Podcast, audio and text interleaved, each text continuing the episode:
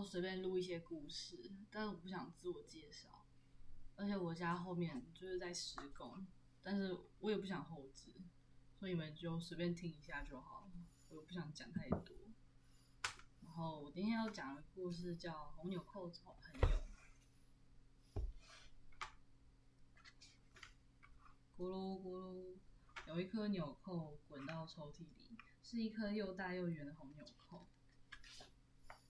你是谁？红蜡笔问。我是纽扣，可以缝在衣服上，让人们把衣服穿好。真的吗？很高兴认识你。我们的颜色一样，我们来当朋友吧。红蜡笔亲切的接待红纽扣。过了不久，红纽扣觉得待在黑黑的抽屉里好无聊。我要到处走走，我想去找别的朋友玩。咕噜咕噜，红纽扣紧紧的闭上眼睛，从高高的抽屉上滚了下来。过了一会儿，红纽扣张开眼睛，看到一只木鸭正在注视着它。纽扣，你要去哪里？我要去找朋友。你有看到和我一样颜色的朋友吗？红纽扣问。我在衣橱下面看到过你朋友，带你去找他。木鸭亲切的回答：“真的吗？”红纽扣很高兴的跟在木鸭后面。咕噜咕噜，红纽扣滚到了衣橱下面。这里好黑哦，我的朋友在哪里啊？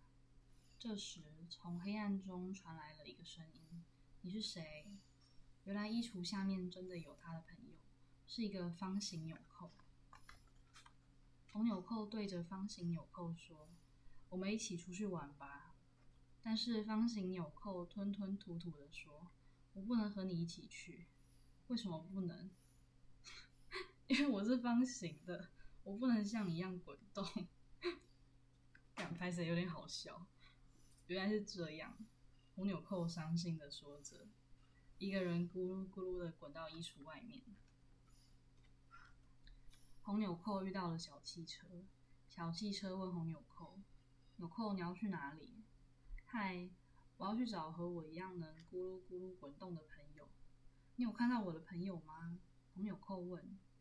小汽车耸了肩膀说：“在玩具盒后面有你的朋友，我带你去找他。”真的吗？红纽扣非常高兴，跟着小汽车去找他的朋友。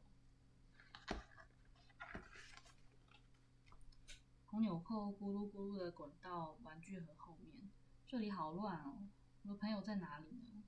这时，后面有人说：“你是谁？”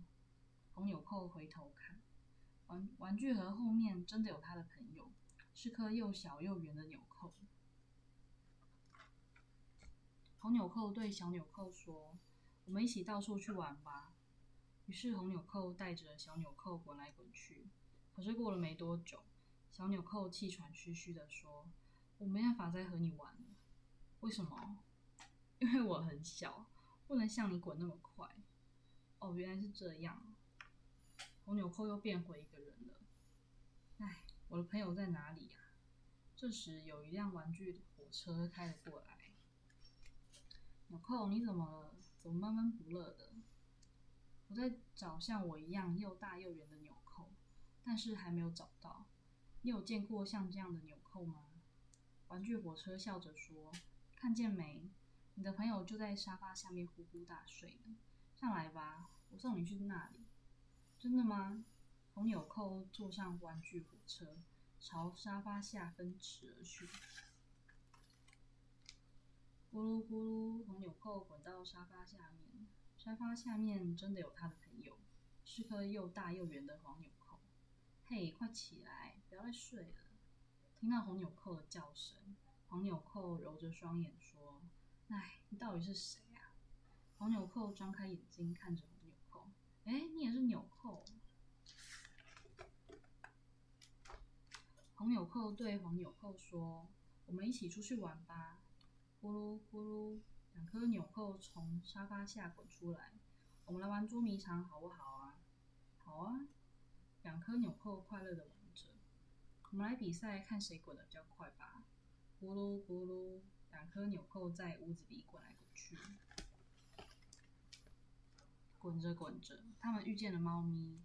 红纽扣跟猫咪介绍自己的朋友：“猫咪，就是我的朋友，我们会永远在一起哦。”猫咪摇着头说：“你们不可能永远在一起，为什么不可能？”红纽扣睁大眼睛问：“ 因为你们的颜色不一样啊，人们不会把不同颜色的纽扣缝在一件衣服上。”哦，原来是这样啊！红纽扣觉得很难过，就变回一个人了，还在到处寻找他的朋友，但是他怎么也找不到朋友。唉，世界上真的没有能永远在一起的朋友吗？红纽扣突然觉得全身无力，扑通一声的坐下来。就在这个时候，红红纽扣的身体突然往上飞，还有额头好晕啊。红纽扣的眼前一片模糊。妈咪又找到我的纽扣了。从远处传来的声音，红纽扣也晕了过去。